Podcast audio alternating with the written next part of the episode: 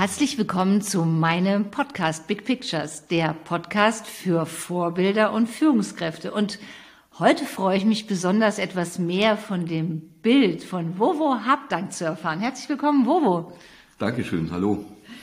Ja, Vovo, du bist seit über 20 Jahren deutscher Theater- und Filmschauspieler und Hörbuchsprecher. Du kommst aus einer Kunstfamilie, schon dein Vater und dein Bruder waren Maler. Ja, und gespielt hast du boah, in zahlreichen Fernsehsendungen wie Tatort, Rosenheim Cops, Die Chefin, Soko, Hubert und Staller, um nur so ein bisschen was zu nennen. Und dein letzter Kinofilm, wenn ich mich richtig schlau gemacht habe, ist Wer gräbt den Bestatter ein? Ist das richtig? Ja, das ist richtig, ja. Okay, wann ist denn der erschienen?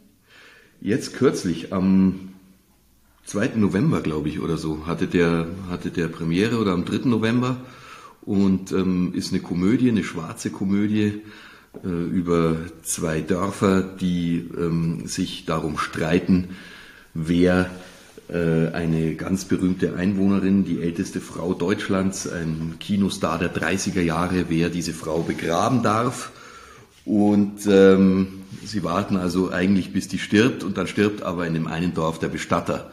Und ähm, das darf das andere Dorf nicht merken. Und dann geht es darum, wie bringen wir den unter die Erde, ohne dass es jemand merkt. Und ohne dass jemand merkt, dass wir gar keinen Bestatter mehr haben. So, äh. Und wo kann man den, wo kann man sich das anschauen? Im Kino. Okay, in allen Kinos oder? Ja, läuft deutschlandweit, aber vor allem in Bayern in den verschiedensten Kinos äh, jetzt in der sechsten Woche und ja, ist lustig. Okay, ja, überhaupt hast du ja ganz viele, ja, ist eine Mischung aus, wenn ich mir das anschaue, schwarzer Humor und auch lustig, äh, sehr viel in Mundart. Ist so dein Schwerpunkt oder wie würdest du es selber beschreiben? Ja, stimmt, das ist mein Schwerpunkt. Allerdings äh, bin ich eigentlich gar nicht so sehr an Komödien interessiert, aber ich scheine dort irgendwie ein Talent zu haben, so dass ich sehr oft für solche Sachen auch angefragt werde. Aha. Irgendwie, ja. Mal zum Thema Schauspieler. Schauspieler, um Rollen zu bekommen, jetzt ja zum Thema sichtbar sein. Wie stehst denn du dazu? Ja, also zum Sichtbarsein habe ich ein zwiespältiges Verhältnis, muss ich ehrlich sagen. Also ich bin sehr gerne sichtbar in meiner Arbeit, auf der Bühne, äh, auf dem Bildschirm, auf der Leinwand. Ich bin aber außenrum, also im Privatleben und in allem, was in meinem Beruf ja dazugehört, äh, dass man sich äh, präsentiert, sich auf irgendwelchen Empfängen und roten Teppichen zeigt und so, das mag ich gar nicht. Da will ich am liebsten unsichtbar sein. Also Das ist ja spannend. Also ist ja schon ein bisschen Widerspruch. Ne? Ich will Schauspieler sein, ich will gute Rollen bekommen, aber bitte nicht so ganz sichtbar. Bitte so ein bisschen im Verborgenen. Oder ich bin der Schatz, der entdeckt werden will, oder, oder das Bild, was erst gefunden werden soll. Ja, nee, ich glaube, es hat damit zu tun, dass ich einfach, also der Grund, warum ich diesen Beruf ergriffen habe, ist, glaube ich, dass ich sichtbar sein möchte, aber dass ich dafür eben diesen Rahmen brauche, ähm, wie zum Beispiel eine Bühne oder eine, eine Kamera. Ähm, und diese, ähm, in dieser konzentrierten Form sozusagen kann ich sichtbar werden, aber ähm, ansonsten bin ich lieber, habe ich gerne oft lieber meine Ruhe. Also Wie viel von dem, was du denn in deinen Rollen dann zeigst, bist denn du? Wie viel Anteil ist denn Bovo in den Rollen? Ähm, möglichst 95 Prozent, würde ich mal sagen. Also ich versuche eigentlich in allen Rollen, vor allem oder auch wenn es die größten Schweine sind, das ist eigentlich das, was am meisten Spaß macht immer, ähm, diese Seiten in mir zu entdecken und hervorzuholen. Da ich auch glaube, dass es die in allen von uns gibt und äh, das ist eben dann meine Aufgabe, danach zu graben und äh, das mal sein zu dürfen, was ich im normalen Leben nicht bin. Was war denn deine Lieblingsrolle? Meine Lieblingsrolle? Oh, da muss ich nachdenken. Ödipus habe ich sehr gerne gespielt. Ähm, ja. Warum? Was hat dich an der Figur begeistert? Oder in welche Rolle hast du da drin gespielt? Naja, dass der, äh, den Ödipus habe ich okay. gespielt, äh, weil der ein Suchender ist irgendwie und das ähm, so das, das ist, was so äh, meine Hauptbeschäftigung im Leben ist irgendwie. Ich äh, suche, versuche mich weiterzuentwickeln. Der Ödipus sucht ja nach seiner Herkunft und seinem Ursprung, aber ähm, ich würde meine persönliche Suche jetzt nicht nur darauf beschränken. So, aber das hat mir großen Spaß gemacht, wie der wie ein Detektiv äh, durch die Welt geht und dann ganz fürchterliches entdecken muss. Ja. Du sagst, du bist auch ein Suchender. Ja. Nach was suchst du in deinem Leben? Ich glaube, ich suche im Leben und vor allem auch, ich sage jetzt mal in der Kunst, weil das, was ich versuche zu machen, ist ja im weitesten Sinne irgendwie, äh, hat mit Kunst zu tun, im besten Fall. So, ähm, suche ich äh, diese Momente, wo ich und vor allem auch die, die das dann anschauen, äh, wo ich in Kontakt komme äh, zu etwas, was über das, über unseren Alltag äh, hinausweist oder was dem, was unserer, was unserem Leben irgendwie zugrunde liegt. Diese, diese Urkraft, diese Urenergie, manche würden es vielleicht auch Gott nennen. Ähm, was ich jetzt in dem Fall, also den Begriff möchte ich eigentlich dafür nicht verwenden, weil der so besetzt ist. Da muss man erstmal ganz viel Ballast und Staub abkratzen, um zum Eigentlichen zu kommen. Aber ähm, es gibt es gibt ja im Leben so diese Momente, wo die wir alle kennen, wo wo auf einmal Oft sind es Naturerlebnisse oder bei mir ist es oft, wenn im Umfeld eines Todes, wenn jemand stirbt oder so, wo ich auf einmal merke, oh, da ist jetzt was, das ist äh, äh, da, da, bin ich irgendwie an, mit etwas Höherem in Kontakt. Und wenn ich mir ein Kunstwerk anschaue, ob das jetzt ein Bild ist, ob ich eine Musik höre ähm, oder ob ich ein Theaterstück angucke oder einen Film, dann sind das diese Momente, die mich begeistern, wo ich denke, wow, da ist irgendwie der Kern des Lebens getroffen. Und danach suche ich in meiner Arbeit. Also sehr tiefgründig, sehr, du willst den Dingen auf den Grund gehen. Ja, es darf aber auch leicht sein. Also ich habe zwar vorhin gesagt, Komödie ist jetzt äh, interessiert mich eigentlich gar nicht so, stimmt aber jetzt so auch wieder nicht, weil ich glaube, dass es auch darin äh, natürlich diese Momente gibt. Es gibt sie auch, wenn Bruce Springsteen im Olympiastadion spielt und es gibt sie, wenn ich äh, irgendwo in einem Kämmerlein meine Gitarre zupfe. Also ähm, es gibt zahllose Möglichkeiten, wo das passieren kann. Also wenn ich mir das so anhöre, ähm, Komödie ja, nein, auf die, in die Tiefe gehen, äh, sehen, aber doch nicht gesehen werden wollen, äh, Rolle, Rahmen, Theater, aber bitte keinen roten Teppich, kommt mir sofort in den Sinn, du bist immer so zwischen zwei Bildern. Ja, das stimmt. Das ist, ähm, das ist tatsächlich was, was auch, glaube ich, mit dieser mit dieser, mit dieser Lust, mich weiterzuentwickeln zu tun hat. Also ich könnte sagen, sowas wie so ein Leitsatz für mich wäre so dieser, dieser große, äh, gewichtige Satz von Sokrates, ich weiß, dass ich nichts weiß, ähm, da fühle ich mich sehr verstanden. Und ich glaube auch, ich weiß nicht warum, ähm, ich habe mir das nicht im Hirn zurechtgelegt, sondern ich erlebe die Welt so, dass ich finde, dass unsere Welt aus äh, unvereinbaren Widersprüchen besteht. Und äh, diese Widersprüche interessieren mich und ähm, ich gehe immer davon aus, äh, das Gegenteil könnte auch wahr sein und äh, sehe sehr, sehr oft beide Seiten und das äh, interessiert mich irgendwie, mich in diesem Dazwischen aufzuhalten, nicht in der Bescheidwisserei, sondern in der Suche eben. Mhm. Wie würdest du denn gerne gesehen werden? Also wenn, wenn du jetzt sagst, wie, wie sollte dich jemand beschreiben? Was wäre dein Wunsch? Das ist ein ähm, lebensfroher, lustiger Typ, der ähm, immer auf Entdeckungsreise ist. Du hast gerade gesagt, auch lustig. Lustig ist ja auch eine Emotion. Und Schauspieler, so wie ich sie erlebe, sind ja dann besonders einprägsam, wenn sie Emotionen in einem wecken. Welche Emotionen möchtest du beim Zuschauer wecken? Ergriffenheit. Ist das eine Emotion? Ist auf jeden Fall eine ja. Emotion. Also äh, ja, also wenn ich Emotion ist alles, wenn ich es höre, dass es irgendwas bei mir bewirkt. Ob es im Bauch ist oder es eine Ergriffenheit in jedem Fall. Ja, ich möchte, dass die Leute ergriffen sind. Ja. Mhm. Hast du ein Projekt vielleicht oder ein, Bilder, die du zeigen möchtest, die, wo du sagst, Mensch, so als Idee, was du in der nächsten Zukunft machen möchtest, wo du Menschen wirklich ergreifen willst?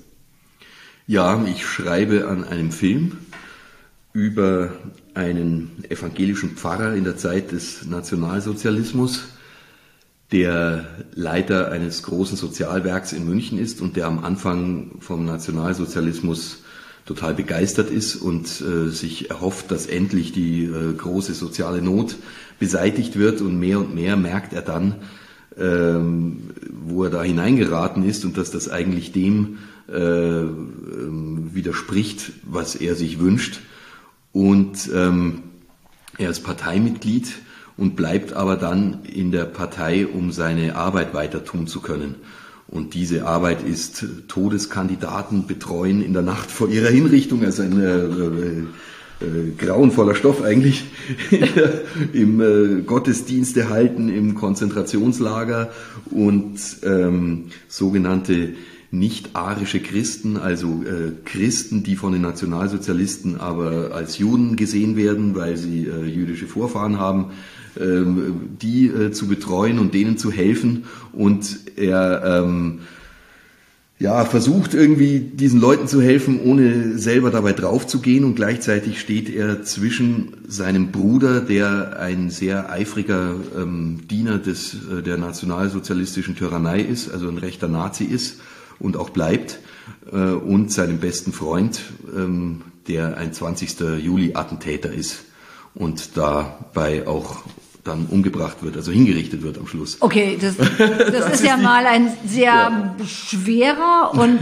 ähm, ein sehr komplexer Stoff. Ähm, das klingt sehr, als ob du da ein Vorbild hast, dass du jemanden hast, der dich dazu inspiriert hast zu so einem Thema. Ja, es ist eine wahre Geschichte, weil die Hauptfigur ist mein Großvater und ich habe diese, es wurde da so ein Buch über ihn veröffentlicht und ich habe das gelesen irgendwann und habe gedacht, das ist ja unfassbar, was hat dieser Mann da alles äh, gemacht in dieser Zeit? Wie hat er das, äh, ähm, wie hat er das ausgehalten und dieser, dieser innere Zwiespalt, in dem er steckte, der mich, äh, was wieder mit dem zu tun hat, was ich vorhin erzählt habe, ähm, dass er eigentlich lange nicht wusste, auf welcher Seite er eigentlich steht und am Schluss sich gedacht hat, Mensch, ich Idiot, äh, war völlig auf dem falschen Dampfer am Anfang.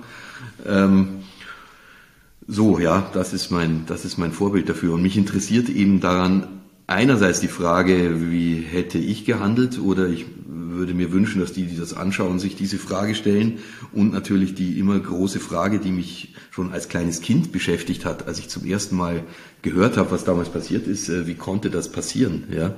Wie konnte es so weit kommen?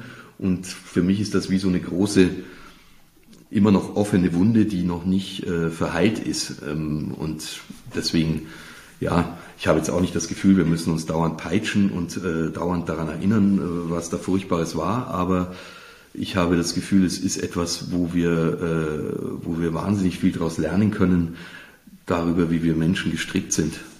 Also mal um mit dem, um dem Begriff Bild zu bleiben, aus vergangenen Bildern in Zukunft bessere Bilder machen zu können, gestalten zu können, daraus zu lernen? Ja, aber auch um äh, um zu verstehen, wie, äh, wie der Mensch funktioniert. Also mich fasziniert das einfach. Wie, wie, wie können Menschen dazu in der Lage sein, anderen sowas anzutun? Ähm, das möchte ich nachvollziehen können und äh, irgendwie darstellen. Ja. Das klingt ja eigentlich schon fast nach einer Lebensaufgabe, sich damit beschäftigen zu wollen. Wird denn der Film irgendwann auch fertig? Unbedingt, ja. Also hoffentlich nicht erst, wenn ich 80 bin, aber es ist, ich arbeite jetzt seit über zwei Jahren dran und das kann schon noch ein paar Jahre dauern, weil das wirklich um das, es ist ja ein historischer Stoff und äh, die, die Historie verläuft nicht immer so, wie man sich das als Drehbuchautor wünscht. Äh, und das zu dramatisieren, ohne diesen Leuten, äh, diesen historischen Persönlichkeiten irgendwas anzudichten, oder, ähm, da, äh, das ist nicht so einfach ähm, und das dauert. Das ist ja auch ein Stoff, ein Thema, das polarisiert. Es gibt Menschen, die sagen, wir haben schon viel zu viel darüber gehört, wir können es nicht mehr hören. Genau wie Bilder auch, polarisieren. Jetzt mal, bist du jemand, der gerne polarisiert oder ist es dir wichtig, beliebt zu sein? äh, es ist mir total wichtig, beliebt zu sein, aber wenn ich mich frage, worum es mir wirklich, wirklich geht im Leben, also wenn ich mir vorstelle, äh, auf meinem Sterbebett, hoffe ich, dass ich an dem Punkt bin, dass es mir doch vollkommen wurscht, ob ich beliebt war oder nicht. Ich möchte doch äh, an, äh, an die Essenz des Lebens rangekommen sein. So, das ist mir eigentlich viel wichtiger. Also Eindruck hinterlassen, ja, es muss aber nicht unbedingt beliebt sein. Es geht mir weniger darum, dass ich Eindruck äh, hinterlasse oder dass ich irgendwelche Lorbeeren bekomme oder Preise gewinne. Natürlich freue ich mich darauf, äh, wenn, wenn ich jetzt, äh, wenn man mir einen Oscar überreichen würde, das wäre natürlich der Hammer. Aber gleichzeitig weiß ich auch, dass es darauf eigentlich nicht ankommt. So. Mhm. Du hast ja eben gesagt, du zeigst ganz viel von dem in deinen Rollen, wer du selber bist. Das ist ja das Thema, so authentisch zu sein. Ne? Wie wichtig ist dir das? Das ist mir sehr wichtig. Also ich mich beeindrucken immer Kollegen, die das, die schaffen, diese Unmittelbarkeit hinzukriegen, äh, dass ich denen direkt in die Seele gucken kann oder in den Kopf, in die Gedanken gucken kann. Das finde ich großartig. Wie weit bist du auf dem Weg, dass man das bei dir kann? Was würdest du selber sagen? Ich bin da tatsächlich immer wieder sehr weit, finde ich ähm, wenn ich mir so gewisse Sachen anschaue, beziehungsweise bekomme das oft rückgemeldet, sehe dann natürlich selber nur, da stimmt's noch nicht ganz. Also wenn man sich, wenn man äh, im Film kann man sich ja dann das gut immer hinterher anschauen und analysieren, aber ähm, ja, das ist tatsächlich was, wonach ich suche und wo äh, was mir streckenweise doch äh, recht gut gelingt. Es gibt aber auch äh, manchmal Erfahrungen, wo ich denke, mein Gott, was habe ich da für einen Scheiß gespielt, ja. Also das kommt auch vor. Okay, das glaube ich kommt ja bei uns allen vor, ja. dass es Sachen gibt, die wir mal machen, wo wir sagen, oh Gott, nee, das will ich mir, ah, nee, was hast du da gemacht? Ich glaube, das ist normal. Ja, ja. Du bist jetzt wirklich schon lange auf der Bühne, schon lange Schauspieler. Wie hat sich das Bild von Wovo Habdank über die ganze Zeit verändert? Oder hat es sich überhaupt verändert? Also meines. Ja, deines mein Bild von Wovo Habdank. Ha. Wie hat sich das verändert? Oder vielleicht ist es auch gleich geblieben. Ich weiß es nicht. Da habe ich keine Antwort drauf. Auch in Ordnung. Wenn du auf dein, dein Leben zurückblickst, gibt es so Bilder, wo du sagst, die haben dich echt geprägt?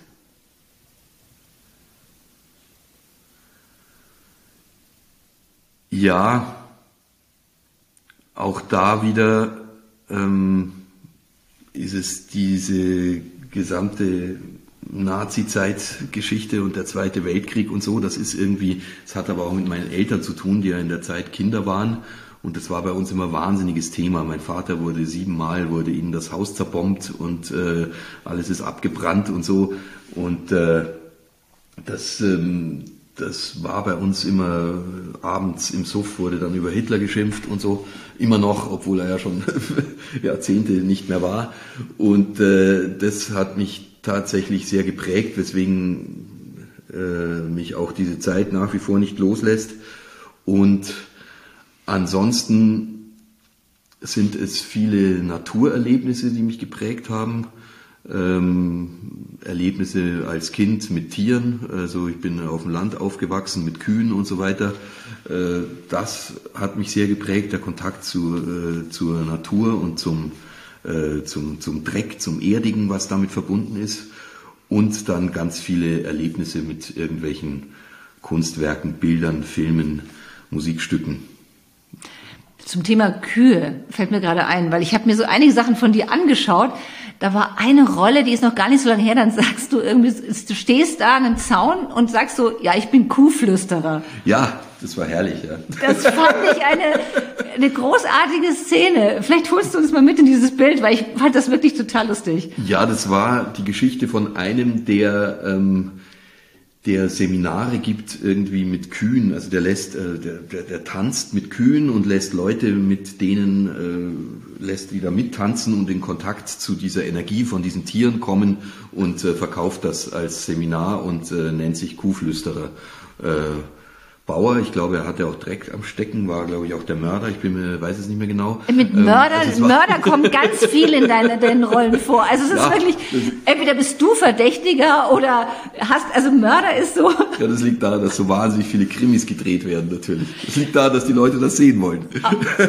Ja, sie wollen die Bilder da sehen, das ist Aber schon klar. Für mich war es eine ganz tolle Rolle, weil ich habe einen Traum gehabt, immer als Kind, der sich nie verwirklicht hat. Ich bin neben einem Bauernhof aufgewachsen und ich wollte immer Traktor fahren. Und irgendwie kam es nie dazu und ich habe mich nie getraut zu fragen, ob ich mal richtig fahren darf äh, mit diesem Traktor. Und irgendwie hat sich das nie eingelöst. Und in dieser Rolle von diesem Kuhflüsterer durfte ich auf einmal zum ersten Mal auf so einem richtigen großen Traktor sitzen und damit fahren. Da hat sich für, für mich ein Kindheitstraum erfüllt. Es war herrlich. Ja. Wunderbar. Du hast eben schon gesprochen Vorbilder. Da hast du mir schon gesagt, bei dem, bei dem Film, dem, das Filmprojekt, das ist dein Großvater. Gab es sonst in deinem Leben Vorbilder? Ja, also jetzt nicht, ähm, nicht direkt so, dass ich denke, ich will so werden wie der. Aber es gibt vor allem äh, Kollegen, die ich sehr bewundere dafür, ähm, was sie auf der Bühne oder auf der Leinwand tun.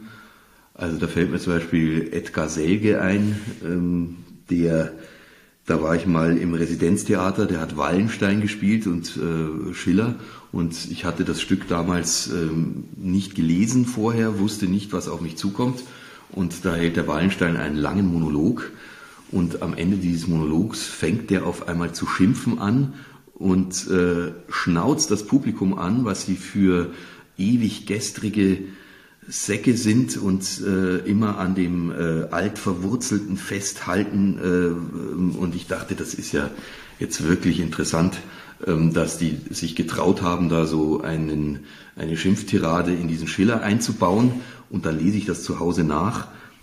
Und dann steht das da wortwörtlich so. Und der Edgar Selge hat das geschafft, das so zu sprechen, diesen Text, dass es wirkte, als würde das in einer heutigen Sprache aus ihm herauskommen. Es war aber Schiller.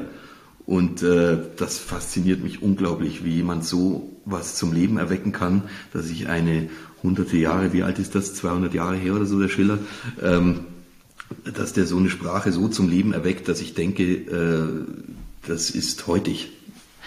Sprache ist ja überhaupt was Großartiges. Ja, du hast jetzt auch so eine ganz kräftige, sonore Stimme. Das finde ich immer toll. Also diese ausgebildeten Stimmen faszinieren mich ja total. Jetzt habe ich eine Bitte an dich. Kannst du mal was sagen in Mundart? Freilich, äh, weiß jetzt nicht, was ich da sagen soll, aber äh, kann ich dir alles verzeihen, was du magst. also ich finde das immer, weil ich habe so viel von dir gesehen und finde ja. das einfach äh, großartig, weil das ja, das Bayerische hat ja schon irgendwie was Tolles. Also ja, das ist komischerweise. Also ich bin, ich bin Ursprünglich bin ich bayerisch aufgewachsen, ähm, weil meine Eltern das nicht geredet haben. Das waren so Münchner, die haben, äh, die haben so ein, ein, ein Münchner Hochdeutsch haben die geredet irgendwie oder leicht angefränkelt noch, weil mein Vater aus Franken kam und die Vorfahren meiner Mutter auch. Ähm, und ich habe das dann aber als Kind halt gelernt in, mit, mit meinen Freunden und mit äh, der Dorfbevölkerung und so. Und ähm, ähm, fühle mich komischerweise da drin, wenn ich spiele, äh, mehr zu Hause als äh, in der äh, sogenannten hochdeutschen Sprache irgendwie. Ja. Aha. Ich habe aber auch, also ich meine, äh, der, der Kuhflüsterer zum Beispiel, der war, ähm, das war Soko Wismar, also der war Küsten, norddeutscher Küstenbauer. Ähm, das hat auch funktioniert. Wenn du jetzt ein Bild von dir malen würdest, wie würde das aussehen? Wäre das ein altes Bild? Wäre das ein modernes Bild? Wäre das eine Collage? Wäre das wilde Malerei? Was weiß ich, experimentelle Malerei? Keine Ahnung, was wäre es? Das wäre äh, sicher experimentell. Äh, das wäre mit, äh, ähm, mit einer zer zerstruppelten Frisur, die ich ja auch habe. Ähm, sieht man jetzt nicht, aber ist so. das wäre, ja, und es wäre auf jeden Fall experimentell, weil ich äh, habe ein Maltrauma so ein bisschen. Mein Vater war Maler. Ich, äh, ich hasse Malen und ich kann das irgendwie nicht, habe ich das Gefühl. Und deswegen, äh, wenn ich dann male, dann ist das eine eher wildere Angelegenheit. Ja. Bunt? Schwarz-Weiß? Wie wär's? Spontan würde ich sagen bunt. Äh, in allen wilden Farben, eher so Pumuckelartig. Ah, das wäre noch ein, äh, ein großes Vorbild, weil wir vorhin bei Vorbilder waren. Meiner Kindheit war der Pumuckel. Äh, ich habe ich hab mich wahnsinnig mit diesem Pumuckel identifiziert. Ähm, und was war der? Der war unsichtbar. Ja. Stimmt, stimmt, der war immer unsichtbar. Und er hat immer gesagt, alles, was sich reimt, ist gut. Das habe ich mir immer gemerkt. Ja. Das hat er immer gesagt. Tolle Figur, Pumuckel. Meister Eder in der Schreinerwerkstatt, ja. Wunderbar. Jetzt würde ich dir gerne noch ähm, zwei Begriffe geben und einfach mal, was du, was es für dich bedeutet. Mhm. Das eine ist selbstbestimmt sein. Selbstbestimmt sein bedeutet für mich alles und ich hoffe, dass ich irgendwann in diesem Leben an den Punkt ankomme, wo ich sagen kann, jetzt bin ich selbstbestimmt. Dein Rahmen, im Sinne von Bilderrahmen, dein, der Rahmen deines Bildes. Der, äh, den, den äh, würde ich am liebsten, den, den will ich nicht. Ich mag keine Rahmen. Ich will ihn sprengen, diesen Rahmen. Dankeschön. Jetzt gibt es noch etwas, was du sagst, was du noch gerne zu dem Thema Big Picture erzählen würdest? Ich glaube, ich habe alles erzählt. Was, was bei mir so ist, ähm, ich, äh, ich wusste ja, dass es um das Thema Big Picture geht und habe irgendwie, ich musste tatsächlich lange nachdenken, äh, weil mir gar nicht klar war, dass ich ein Big Picture habe. Und ich habe jetzt durch dich, durch diesen Podcast, habe ich entdeckt, dass ich tatsächlich, äh, ähm, ja, ich habe das und ich lebe da total danach. Eine tolle Entdeckung. Wie würdest du dir das in einem Satz beschreiben, dein Big Picture?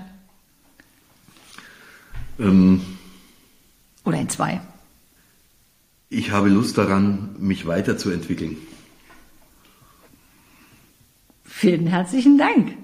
Ja, jetzt bin ich mal gespannt auf deinen Kinofilm und ich habe jetzt gerade so ein Bild von dir in meinem Kopf, ganz was anderes, und zwar wirklich so den traktorfahrenden Pumuckel, der zwischen zwei Bildern hin und her fährt. Vielen Dank, Bobo, für dieses Gespräch. Danke dir.